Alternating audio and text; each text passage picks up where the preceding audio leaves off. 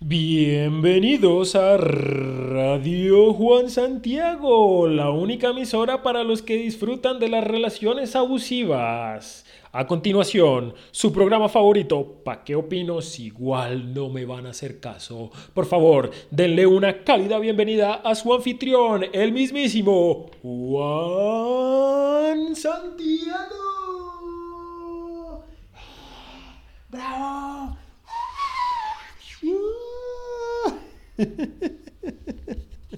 Gracias, gracias. Por favor, no se levanten. Siéntense, siéntense. No, no hace falta que aplaudan. Estúpido. Oiga, y hablando de relaciones abusivas, anoche les quiero contar que anoche fui atacado, aterrorizado y abusado, abusado y maltratado psicológicamente por una polilla. Casi me toca venir, venirme a la sala a dormir en el piso, porque es que ni sofá tengo.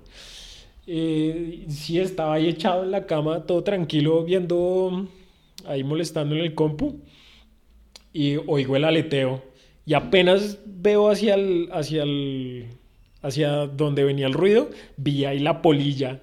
Bueno, no era tan grande, era como de que una pulgada y media, porque es que ahora estoy utilizando el sistema el sistema imperial, ya les voy a contar por qué, pero primero déjenme terminar de contarles por qué la polilla. Entonces está la polilla, yo no alcancé así a hacer dar bote, ¡Córate!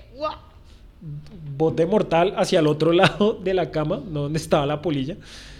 Y tocaba ahí agarrar. Dije, no, la camis una camiseta rápido. ¿dónde? Y preciso, cuando uno necesita una camiseta sucia, que siempre hay una tirada en alguna parte del cuarto, no había. Entonces corra a sacar una camiseta del closet para cascarle a la polilla, porque es que uno no puede dejar que la polilla se acerque, ¿no? Hay algo más terrorífico que una polilla volando hacia uno. Bueno, una cucaracha el o un cucacrán o la machaca. Pero sí, pocas cosas son tan terroríficas como una polilla volando hacia uno. Y entonces saqué la camiseta y así le hice para espantarla. Oiga, estoy contando re bien esta historia. Y la polilla voló hacia un, como un mueble, como un mueble, no, a ver, estúpido, es un mueble que tengo al lado de la cama, que es una repisa, y se metió ahí. Y yo dije, listo, perfecto. Alcanzo a ir a la cocina por un vasito y un pedazo de cartón para atraparla y sacarla. ¿No? Porque es que acuérdense que yo soy animalista. Yo estoy a favor de los derechos de los animales. Entonces me va a cagar matar la polilla. Y además porque es que recoger así eh, los restos de una polilla es como desagradable. Entonces prefiero capturarla y liberarla, dejarla ir a su hábitat natural, que es eh, la calle. y, cuando trae, llevé el vasito y el cartón, dije, pues obvio, volteo ahí la repisa, el mueble un poquito y ahí va a estar o va a salir volando y ya tengo la camiseta, entonces ahí ya puedo sortear la situación. Y volteé la repisa y no estaba la hijo puta polilla. Y fue como, ah, no, maldita sea. Porque es que quién va, dígame usted, ¿dormiría usted tranquilo sabiendo que en su cuarto hay una polilla que en cualquier momento de la noche va y se le pega en el cachete mientras usted duerme? Entonces fue como, ah, no, ¿qué voy a hacer? Afortunadamente eran solo como las 12 de la noche, entonces como a la una volvió ahí a aletear y ya como tenía todo el kit preparado, pues logré capturarla. Y déjenme decirle que logré liberarla. Entonces, tanto la polilla como yo mantuvimos nuestra integridad, nuestra dignidad y, y, nuestra y nuestra buena salud.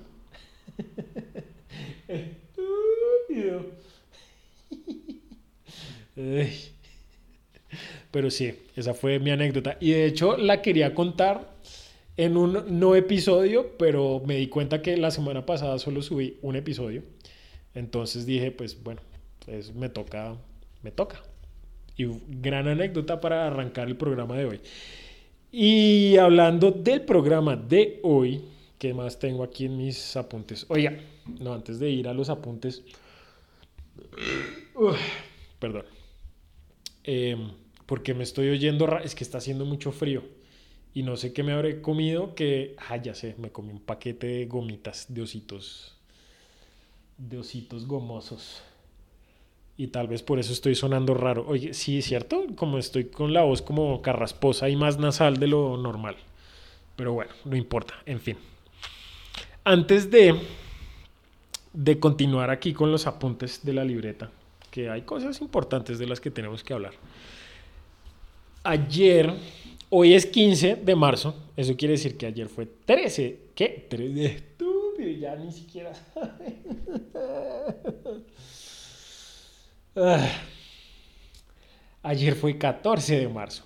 Y puede que el 14 de marzo no les diga mucho a ninguno de ustedes, a mí tampoco, hasta que caí en la cuenta de que, como en Estados Unidos va primero el mes y después el día, pues ayer fue 3.14.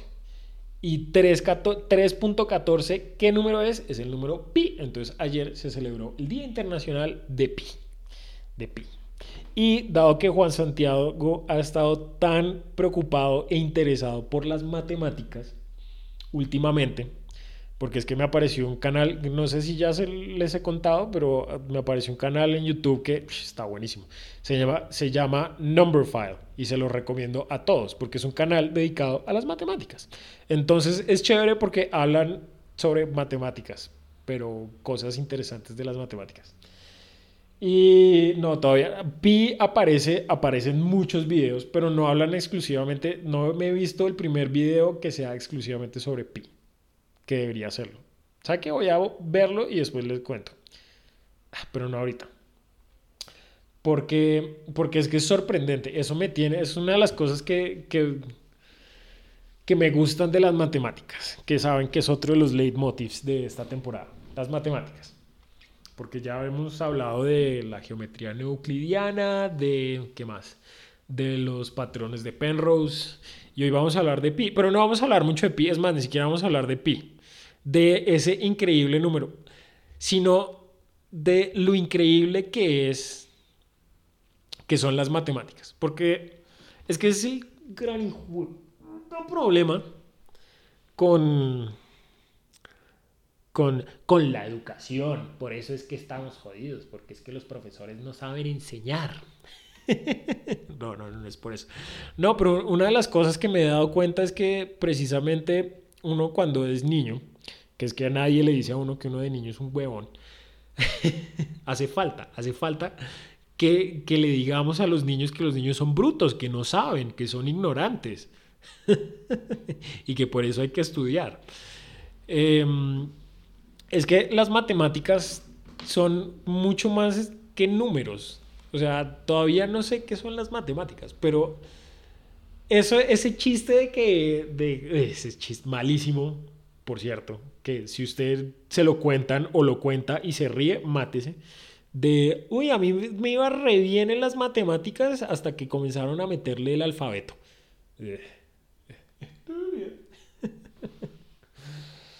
Porque, porque lo asombroso en las matemáticas y lo que me parece a mí increíble y me, me, me vuela el coco es que una vez algo se descubre en matemáticas ya es algo que es absoluto. Es la única rama del conocimiento humano que lidia con absolutos. ¿Y qué, quiero decir con esto? Que es que, mire, haga de cuenta, cuando, el típico ejemplo es el, salto que hubo de la mecánica, de la, sí, de la mecánica newtoniana o bueno, de la teoría gravitacional de Newton a la teoría gravitacional de Einstein, que es la relatividad especial y la relatividad general. Bueno, la relatividad general, la especial es para... ¿Para qué? No, ya no me acuerdo. Em, pero sí, o sea, cuando, Cuando Einstein describió su teoría de la gravedad, decía como, mire, todos los cuerpos que tengan masa se atraen y eso está condicionado al, ¿qué? Al cuadrado de la distancia, no. Sí, depende de la distancia de los dos centros de masa, pero todos los cuerpos se atraen. Y entonces así fue como durante 300 años larguitos, más o menos, bueno, 200, casi 300 años, 300 años mal contados, la humanidad entendió la gravedad y lo asumimos como que sí, esa es una verdad científica. Los cuerpos se atraen. Si tienen masa, se atraen, no hay nada que hacer. Hasta que por allá en 1900, ¿cuándo fue que Einstein escribió sus papeles? En 1905 Sí, en 1905, en 1913 fue que cogió, que se volvieron populares, pero en 1905 fue que los escribió, en 1907 los terminó y los publicó, y en 1913 los, sí, más o menos, no sé, no me acuerdo muy bien. Pero cuando Einstein describió su teoría de la relatividad, lo que describió fue como, mire, no es que los cuerpos que tengan masa se atraen, no, los cuerpos que tienen masa lo que hacen es deformar la tela del espacio-tiempo. Pom, pom, pom. Y entonces ahí hubo una transición, un cambio de paradigma, y entonces ya la gravedad dejamos de entenderlo como una fuerza de atracción entre dos cuerpos y se comenzó a entender como otra cosa. Y eso es algo que es muy común, no es algo que es muy común en ciencias, sino es uno de los que paradigmas científicos que, mire, una vez se describe una teoría, esa teoría o ese pedazo de conocimiento siempre va a estar sujeto a, cambiar por nuevas ideas que se ajusten mejor al, a, a los modelos que se proponen y que dependen de la tecnología que está disponible y del conocimiento que está disponible y así es como entendemos cada vez mejor este extraño y maravilloso universo. Entonces en la física, en la biología y en la química, que son las tres ciencias madres, las tres ciencias de verdad, que sí son ciencias, no como las ciencias sociales, eh, eso pasa. Cada vez que hay una teoría, pues esa teoría está sujeta a cambios. Lo hemos visto la teoría de la evolución, eh, la teoría de la gravedad, la teoría de... Sí, pues ahí está el viejo chiste, pero eso solo es una teoría. Bueno, sí, sí, son teorías y están sujetas a cambios. Pero en las matemáticas, y ese era el punto al que yo quería llegar, es que eso no pasa. Una vez se establece un teorema que se comprueba se establece un teorema que tiene comprobación, una prueba lógica matemática que es innegable y una demostración, eso es, porque en matemáticas hay demostraciones, no en ciencias, en ciencias no hay demostraciones, hay experimentos. Y me van a decir, pues un experimento es una comprobación. No, un experimento no es una comprobación. Un experimento es, una, es poner a prueba una hipótesis y se comprueba si la hipótesis se ajusta o no se ajusta al modelo. Pero sí, en fin, el caso es que en matemáticas eso no pasa. En matemáticas no, una vez se descubre algo, esa cosa ya es así y no va a cambiar y es una verdad absoluta, como por ejemplo pi. O sea, alguien, alguien, alguien es, porque es que es de esas cosas que antes le enseñaban a uno, no, el de este teorema lo escribieron por allá en la antigua Grecia. Y entonces uno decía, ah, no, si los griegos son unos berracos, pero entonces ahora ya está saliendo, no, eso, pero es que en India llevaban 3.000 años ya con eso, y en China, ja, ¿para qué le cuento? Esos manes ya hace, hace 7.000 años ya estaban dando lata con eso. Entonces, pero bueno, el caso es que, que eso pasa, porque tenemos el gran ejemplo de pi. Pi, 3.14. A ver, dígame cuál es, qué sigue de para adelante. 3.14, 3.14159662, algo así, yo no sé. Increíble, y hay gente que se lo memoriza hasta como el, 70 mil dígito. Nada, es muchos vagos. Eso sí es mucha falta de oficio. Pero sí, una vez se encontró pi y se describió pi, ya pi nunca cambió. Y es una verdad del universo que siempre ocurre, excepto en la geometría no euclidiana. Si se va para la hiperbólica y la elíptica, ya las cosas pueden cambiar un poco. Oiga, voy a ponerme a buscar eso. Después les cuento cuánto es pi en la geometría hiperbólica. pero sí, la relación que hay entre el diámetro de un círculo y su circunferencia siempre es una cosa exacta y que está ahí y que nunca, jamás va a cambiar. Y que desde el momento en que se describió hace 8000 años, no ha cambiado. Y es increíble. Y además pi es una cosa absurda porque como ya les he dicho, está en muchas cosas, está en muchos procesos, por ejemplo, en fenómenos físicos, en fenómenos biológicos, en la morfogénesis, que es la manera en que se forman las, las, las estructuras de los seres vivos, ahí se encuentran relaciones que son pi, que está esa constante ahí en el universo. Y eso es, eso es, no, le, no es muy loco esa vaina. No, increíble. Y lo increíble también es que pi es un número irracional. Eso quiere decir que es un número que se extiende hasta el infinito. O bueno, pues hasta ahora sí, se extiende hasta el infinito sin repetirse patrones. ¿No? Muy loco. ¿Qué tal que algún día un man diga, ah, encontré el último dígito de pi? Eso sería, sería revolucionario.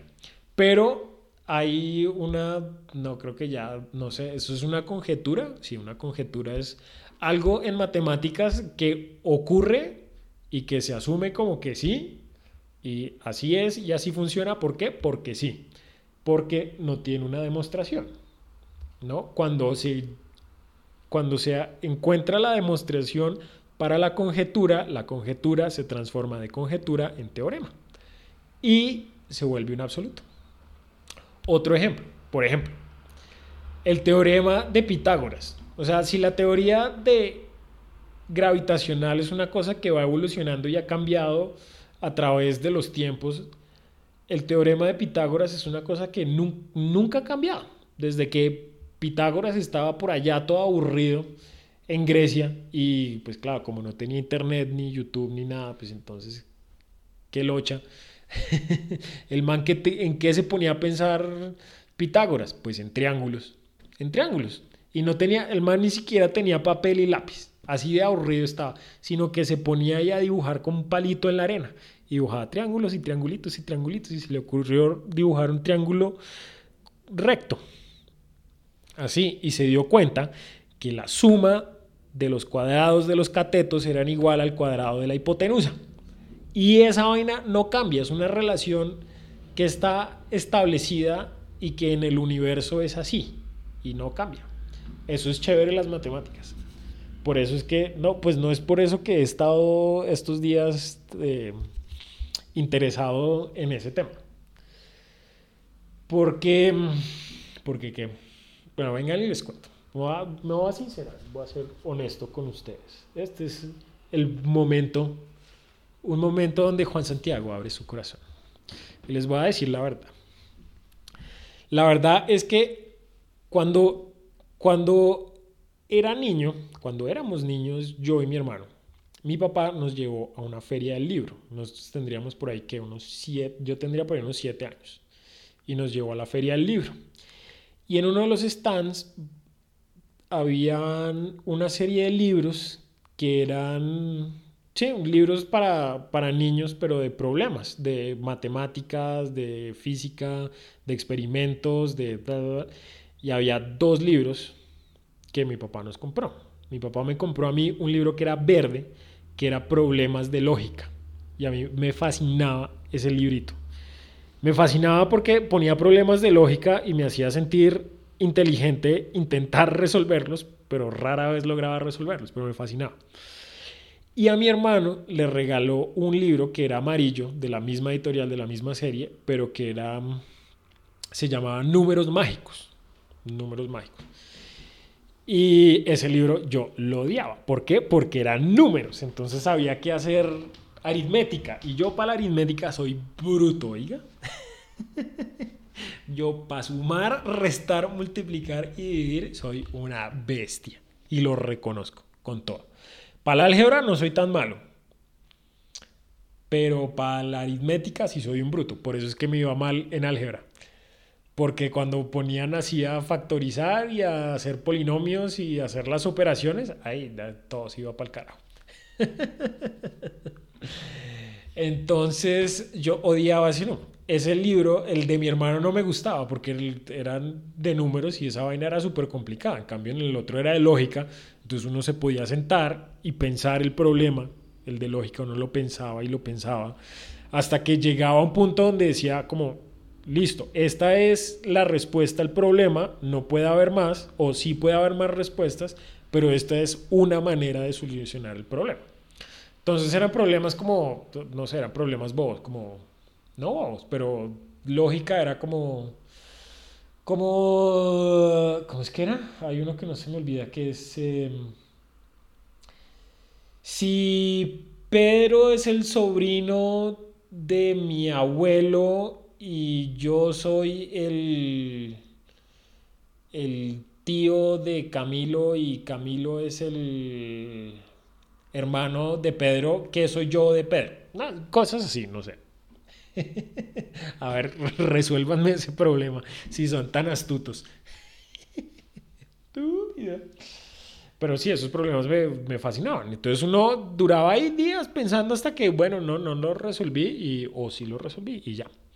Pero con el de números no, con el de números tocaba, sí, o sea, solo había una solución posible.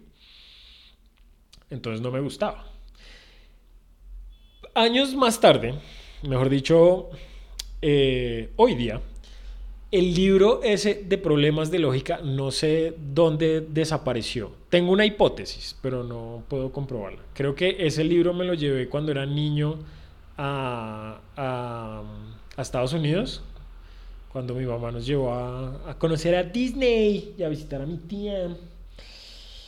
Y creo que yo me llevé el libro y lo dejé allá. Entonces el libro ya no lo volví a ver. Pero el libro de números mágicos lo tengo acá en mi biblioteca.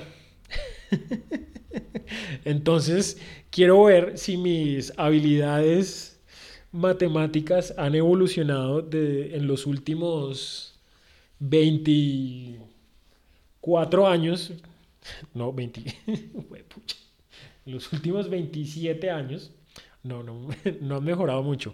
Pero a ver si han evolucionado. Entonces saqué el librito y dije, me voy a poner a, a resolverlo, así como para pa matar el rato. Y, mm, y, sí, oiga, no, no me ha ido tan mal. Ya llevo por ahí unas tres paginitas en estas últimas tres semanas. Tengan en cuenta que es un libro para niños de 8 años, ¿no? y así está la cosa. Y así está la cosa. A ver, ahora sí, ¿qué tenemos en la... Ah, sí, oiga. Oiga, y estoy de muy buen humor por varias razones. Por varias... Les voy a dar tres razones por las que me oyen de tan buen humor en estos días. Primero, porque... Mm, porque ya casi arranca la Fórmula 1. ¡Vamos! Vamos, ya hicieron las pruebas de invierno y en dos semanas arranca. Arranca la nueva temporada de Fórmula 1. Ah, esta semana estrenan la tercera temporada de, de Netflix de Fórmula 1. está muy buena. Gran serie, se la recomiendo. Y la estoy esperando con ansias esa tercera temporada. Entonces, y esta temporada que viene, la de 2021 de Fórmula 1, se ve prometedora, porque la del año pasado Estuvo, si bien hubo varias carreras que estuvieron bien aburridas, este es ya, este es, no sé por qué algo me da, me da, tengo esperanza, pero no me voy a, crear muchas expectativas, pero le tengo fe, voy a decir que le tengo fe, entonces esa es una de las razones. Razón número dos, mañana tengo que trabajar, entonces me toca acabar el programa temprano, entonces si esto se acaba así de un momento para otro, ya saben por qué es, porque mañana toca, toca que trabajar. Ay, toca madrugar, qué pereza. Pero no, igual, bien, chévere. acuérdate, Juan Santiago, el trabajo es dignidad. no se puede tener una vida digna sin trabajar. Mm, mm, mm, y ¿por qué más estoy de buen humor? Fórmula 1, trabajo. Ah, ¿Qué más? Y porque... ¿Qué otra? estoy pensando, me quedé pensando fue en la Fórmula 1. Ay, sí, oiga, me dijeron que arrancaba, estaban en el Mundial de Regatas. Y... ah, no me lo voy a, no voy a hacer, no voy a aquí hacer el intento de, de escribir y de opinar sobre el Mundial de Regatas, pero debería. Pero es que me toca hacer la tarea. Entonces, bueno, no, no sé, no importa. ¿Y por qué más Juan Santiago está de buen humor? Bueno, les voy a contar, voy a ser completamente honestos. Porque ayer lloré, cosa que no hacía hace muchísimo tiempo. Y no me malinterpreten, no fue como que me eché y me ataqué a berrear, no, o sea, por favor, siempre manteniendo la compostura, la dignidad y el decoro. O sea, lloré como se debe. Una única lágrima por cada ojo que descendió por la mejilla y ya, y, hasta ahí. Ese fue el llanto. Entonces, hasta ahí estuvo muy bien.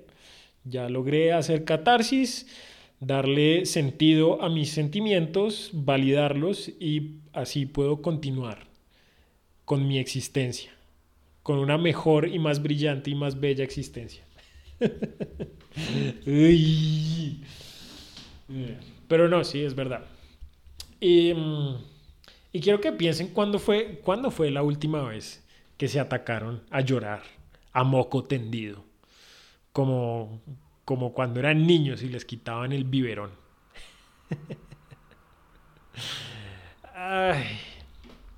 Porque llorar es difícil, llorar es muy difícil, yo no sé cómo hacen los actores. De hecho, esa fue, creo que la razón principal por la que yo no estudié teatro. Por la cual, por cobarde, mucho cobarde Juan Santiago. Pero sí, a mí me hubiera, mucho, me hubiera gustado mucho estudiar teatro, haber estudiado teatro. Pero cuando estaba en el colegio y hacía teatro y llegaban esas clases donde había que llorar, yo no podía, no podía, no es muy difícil, no sé cómo lo hace la gente. Para mí es una cosa muy difícil.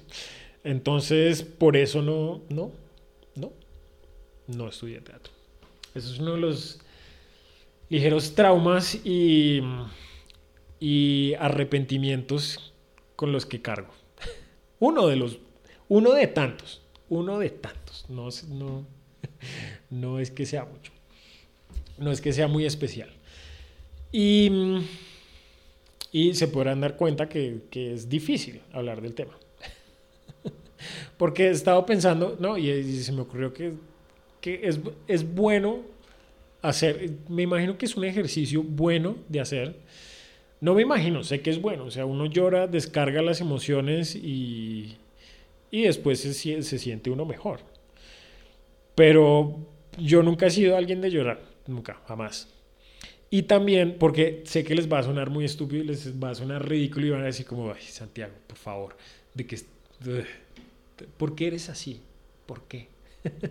sé que van a decir eso, pero sí, es algo que les quiero contar. Tengo un ligero trauma psicológico con llorar porque es que siento que cada vez que lloro, o siento que si lloro, me voy a enfermar mal. O sea, y es en serio. ¿Por qué? Porque la, una de las últimas veces que lloré así a moco tendido en mi adultez, que así que me eché a llorar moco tendido, casi me muero, me enfermo, me enfermé, terminé en el hospital. sí, es verdad. Una de las últimas veces que lloré Así mal, a moco tendido, a las 12 horas estaba en el hospital con una de las peores amibiasis del planeta. O sea, casi me... Qué disentería tan brava, oiga. no se la recomiendo a nadie. Entonces, no es que, o sea, no es que conscientemente piense que si voy a llorar me voy a enfermar. No, sé que eso no va a pasar. Soy consciente de eso pero, pero no sé, creo que hay un bloqueo ahí que no, que no, que no deja, uno de muchos bloqueos, porque no voy a decir que esa es la única razón, que sería estúpido pensar así. Pero esa es una de tantas excusas y motivos por las cuales no lloro. Y porque es que los muchachos no lloran. Y, soy, y es que soy muy macho. Esa es la verdad, es que Juan Santiago es muy macho para llorar. Pero, pero sí, ¿y qué más? No sé qué más decir al respecto. No sé qué más decir al respecto. Porque siempre me he debatido y siempre me...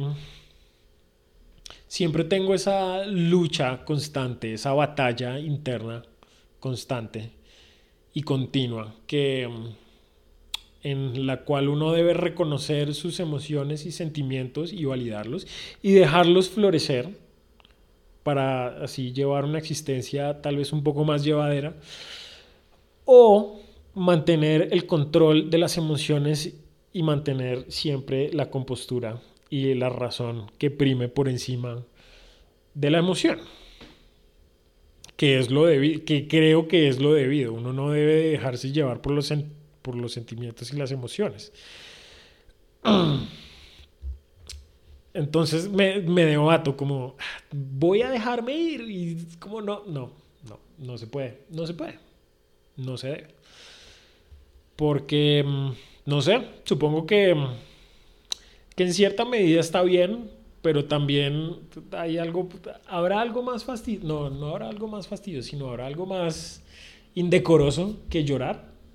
O bueno, en público. O en privado también. No, privado. Mejor dicho, si va a chillar, hágalo en privado. Nadie quiere verlo llorar. Eso, sí, eso es. Creo que eso es suficiente. Creo que ya dije suficiente del tema. ¿Ustedes qué opinan? ¿Ustedes son de los que se ponen a llorar por cualquier cosa? Los ¡Eh! ¡Ay, mire, mi sobrinito nació! ¡Está lindo! o no sé, o estoy descompuesto, o tal vez es genético. No sé, porque del lado de mi papá son gente muy alegre, casi nunca los he visto llorar. Eh, y por el lado de mi mamá, mm, no tanto. Son, se dejan llevar un poco bastante por las emociones y puede llegar a ser bastante fastidioso. Mm, entonces, no sé, hay que, hay que encontrar un balance saludable. Un balance saludable. O sea, creo que debería dejar florecer mis sentimientos un poquito más. Pero un poquito, ¿no? Un poquito. Y eso me emberraca cuando cuando la gente le dice a uno, Ay, ¿qué piensas? ¿Qué sientes? Pero dime qué sientes. Rabia, odio, ira. Eso es lo que siento. Oye, yo sí soy la cagada aquí contando intimidades familiares. no, lo peor. En vez de, y se estará preguntando, igual Santiago, ¿por qué estabas llorando? Cuéntanos, ¿por qué estabas llorando? Bueno, les voy a ser sincero porque estaba llorando. Porque vi un video, oiga, sí, últimamente, ese también es un motivo recurrente de esta temporada, que me vi un video, estaba viendo un video, oh, en YouTube hay un, bueno, pero bueno, eso no importa. Estaba viendo un video, como les digo, de un canal que es de, de, de química. Se llama, ¿cómo se llama? Eh, ay, no me acuerdo. Periodic Periodic Videos, una vaina así, no sé, bueno. Pero es de un profesor que es un químico de la Universidad de Nottingham. Y estaban, y en este video se van para la, para la Real Sociedad de las Ciencias, el Royal British, ¿cómo es que es? The Royal Science Council, bueno, la sociedad, sí, la sociedad, la sociedad real de las ciencias, que es una institución que es, básicamente la institución que fundó las ciencias como las conocemos el día de hoy. Y mm, es una institución que arrancó hace 400 años y entonces allí tienen un librito donde están las firmas de todos los que han sido miembros, patronos y pertenecientes a la Real Sociedad de las Ciencias. A la Real Academia de las Ciencias. Ay, vamos, Juan Santiago. Listo, a la Real Academia de las Ciencias. Entonces tienen más o menos todas las grandes mentes brillantes que han pasado por ese lado del, del globo han, sido miembros de la Real Academia de las Ciencias. O sea, Einstein, eh, Robert Hooke, Charles Darwin, eh, ¿cómo es que se llama el del Beagle? No, ese era Darwin. ¿Cómo es que se llamaba el otro? Eh, bueno, el otro. Ay, ¿cómo se llamaba? Alfred Russell Wallace. ay, sí, me acordé, Alfred Russell Wallace. Em, ¿Quién más? Eh, Bohr. Mm, Einstein era el único que no, o sea, no estaba la firma de Einstein, pero Einstein fue miembro de la Real Academia de las Ciencias. Y mejor dicho, o sea, todas las grandes mentes, grandes mentes, Planck, eh, ya dije Bohr, sí, ya dije Bohr, eh, Planck, Rutherford, todas las grandes mentes estaban ahí firmadas en el librito, ¿no? Y entonces el, el ah, Mendeleev, el de la tabla periódica de los elementos, estaba ahí. Em, sí, entonces estaba, estaba, el profesor, estaba el profesor ahí mostrando todas esas firmas de toda esa gente y entonces llega a, la última, a las últimas páginas que están firmadas, que son los, las últimas personas que se han convertido miembros de, de la Real Academia. Y el tipo dice como, mire, estas últimas páginas, o sea, todos los que han, todos los que han firmado acá, todos los que han pertenecido acá, no es porque hayan sido los grandes científicos que como los vemos hoy día, porque es que cuando firmaron, cuando se inscribieron a la Real Academia, no eran esas grandes figuras, no eran esos grandes genios, no eran esos titanes de las ciencias como lo conocemos hoy. Por ejemplo, entonces decía, por ejemplo, Charles Darwin, cuando ingresó a la Academia de las Ciencias como miembro, mm, fue apenas acababa de llegar de, sus viaje, de su viaje en el Beagle y apenas estaba comenzando a, a organizar todas las muestras que tenía. Mejor dicho, mm, años, como siete años antes de que publicara El origen de las especies. ¿No? Y entonces decía como, mire, lo que los, estas últimas firmas que ven ustedes acá en el futuro podrán, podrán llegar a ser, pero no necesariamente lo van a hacer. Podrán llegar a ser esos grandes científicos que hagan grandes contribuciones a las ciencias. Y, y, esto es para que se motiven, o sea, esto es, también es para que sirva de motivación a la gente joven a que se a que entienda que es un camino largo, difícil, duro, pero que es realizable. Y que mire, acá está la historia que algún día ustedes podrán llegar a ser, a ser parte de, esa historia de la ciencia. Y me invadió un sentimiento de tristeza al darme cuenta que mm, he desperdiciado mucho tiempo y todo ese potencial que tenía cuando era joven se fue por el caño por no saber aprovechar las oportunidades que se me presentaron y por no haber tenido la disciplina y la constancia para haber perseguido esas cosas que pudieron haber sido, pero ya no son. Y ahí fue cuando se me salieron mis dos lagrimitas. Pero bueno, en fin. Igual, igual que, no, pues igual tengo una gran vida y estoy contento con quien soy y con lo que ha sido. Y seguro, todos, todos tenemos, todos nos arrepentimos de algo. Todos, absolutamente todos. Y la única persona en este planeta que no se ha arrepentido es Edith Piaf.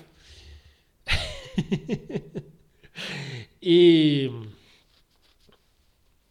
y, y de resto sí, pues eso es parte de la vida, ¿no? Lidiar con los, con los arrepentimientos, con las cosas que nos gustaría que hubieran sido distintas, pero que no son. ¿Y qué queda? Pues seguir adelante, y seguir adelante de la única manera que sabemos hacerlo, que es como haciendo este berraco programa, intentando, intentando continuar, vivir una vida digna. Y oiga, y a propósito de una vida digna, este, me acordé en estos días que habíamos hablado algo de la amistad y me acordé que Aristóteles había dicho que la única manera de vivir una vida digna es a través de la amistad y que existían tres tipos de amistad, la cual de la que uno saca provecho, de la que uno espera algo y de la que no se quiere nada más que el bienestar absoluto de la otra persona, porque esa otra persona lo complementa a uno. Eh, que eran las relaciones platónicas, de eso era lo que estábamos hablando. Entonces sí, Aristóteles decía que la única manera de vivir una vida justa y moral es a través de la amistad, porque la amistad son las personas, son las, la amistad es aquello que lo corrige a uno y lo mantiene por el camino del bien. Ay, uy, ese Aristóteles era un bravo. y bueno, ya, suficiente eh, psicoanálisis por el autopsicoanálisis. Gracias, doctor Freud, por tu intervención en el programa del día de hoy.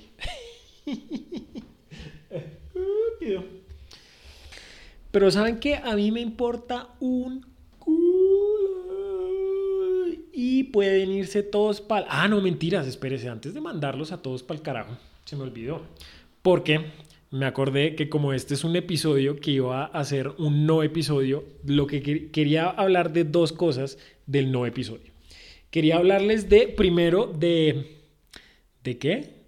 De que ya, pero ya hablé de eso en este programa. ¿De qué era lo que les iba a hablar? De dos cosas. Tenía dos cosas. Una era de esa que ya hablé que es ah, sí, el ataque de la polilla. Ya, es, una era el ataque de la polilla y la otra era que se me había olvidado el programa pasado hablar de una cosa importantísima. No, no se me había olvidado hablar de una cosa importantísima porque sí hablé de ello. O sea, en el programa anterior, si se acuerdan, hablé de, mm, de los deportes que deberían quitar de los olímpicos y que están de relleno y me acordé que hay otro, ya me acordé de otro deporte que, que es puro relleno y que, mire, sé que le va a disgustar a muchas personas, bueno, no sé a cuántas porque sé que no, es un deporte muy popular, pero sí sé que les va a disgustar, pero igual hay que decirlo y lo voy a decir.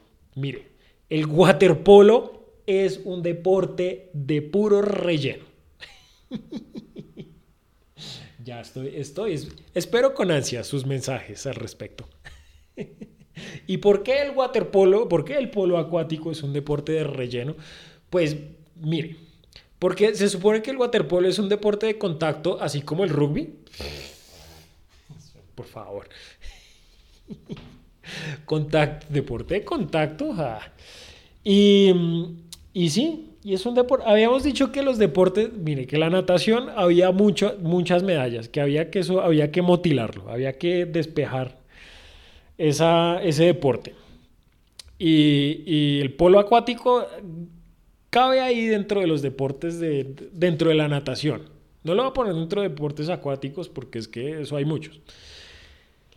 Que, mm, son, que sí son interesantes. Porque el polo acuático, mire, el polo acuático es, son 14 manes en una piscina chapuceando. Ya, eso es lo único que se ve. y de contacto, miren, no estoy diciendo que sea un deporte fácil. No, por el contrario, esa vaina se ve que es re difícil, entonces no quiero demeritar a nadie que lo practique, porque si se ve que esa vaina es bien dura, oiga.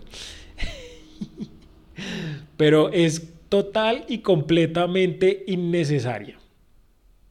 ¿Por qué? Porque tenemos deportes como el rugby o el fútbol, pero bueno, el fútbol ya dijimos que ese había que quitarlo.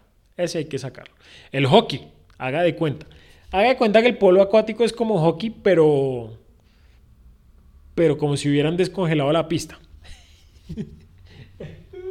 y entonces dice que es un deporte de contacto, pero seamos honestos, o sea, no es un deporte de contacto.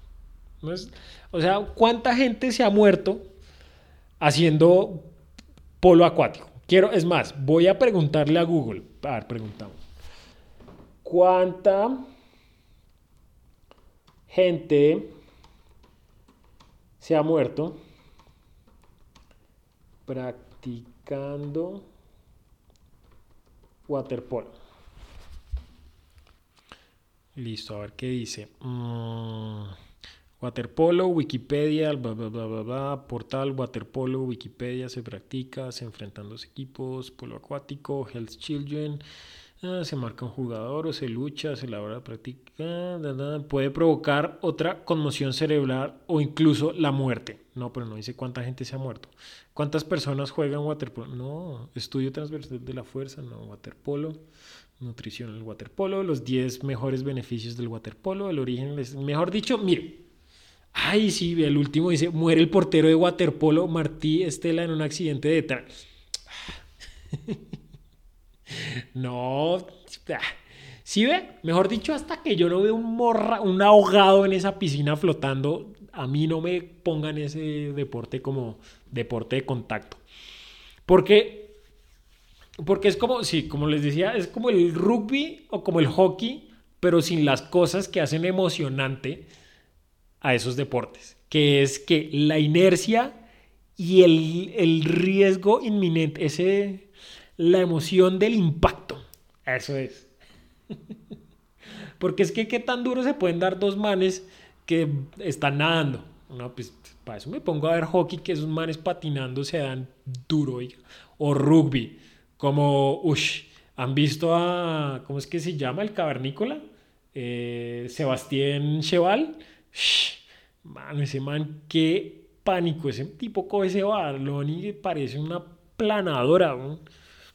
Ese man, ush, monstruo. Es monstruo completo. Y eso es divertido. Por eso el waterpolo está ahí de relleno. El waterpolo sobra. Sí, es un deporte muy difícil, seguramente es un deporte muy bonito de practicar, pero, pero no hace falta. O sea, ya tenemos rugby 7, que es bastante... Mire, yo sé que este, este siguiente afirmación también va a ser un poco polémica, que es el rugby 7 tal vez sea mejor que el rugby completo, porque es que, porque es que ese también es uno de los problemas del, rugby, es que hay mucha gente en ese campo de juego, mejor dicho. Demasiada gente, eso quítele. Entonces ya en los Olímpicos está rugby 7, perfecto, ya, check. Y está hockey, oiga, el hockey de hielo es de, ah, pues sí, de los de invierno. Eh, entonces sí, ¿para qué? El waterpolo sobra, era lo que quería decir. y quedó y espero con ansias todos sus mensajes al respecto. Toda la comunidad fanática del polo acuático en Colombia, la Liga Colombiana de Waterpolo, por favor escríbanos contándonos sus opiniones. Pero, mejor dicho, ahora sí me importa un culo, váyase para el carajo. Yo, puta, mañana tengo que trabajar, tengo que madrugar, entonces me toca irme a dormir ya mejor dicho, ya. Ah, sí, ya, y lo último, lo último, y sí, ya ahí sí los dejo. Eh, mire, la verdad es que la semana pasada no subí un episodio, no por vago, no por flojo, sino porque es que nadie ha sido capaz de mandarme fotos de los berracos perritos, entonces no tengo más perritos para subirle, para subir episodios. Entonces, por favor, mándenos fotos de los perritos, de los canitos, para poder continuar con esta hermosa tradición. Entonces, hoy me toca poner otra vez una foto de Congo. ¿O no? Espérese. No, me han, me han mandado dos, miento, me han mandado dos fotos de perritos. Gracias a los que nos mandaron las fotos de sus bellos canitos. Entonces, sí, síganos mandando fotos de sus perritos. El episodio de hoy sí, Paila les tocó mamarse otra vez a Congo o a Samba. No, yo creo que a Congo, ay, Congo, más lindo. Pero bueno, ya. Em, así que váyanse todos para el carajo. Y si se van para el carajo, cuídense. Cuídense y. Eh, ¿De qué hablamos hoy? No, no sé. Mejor dicho, los quiero. ciao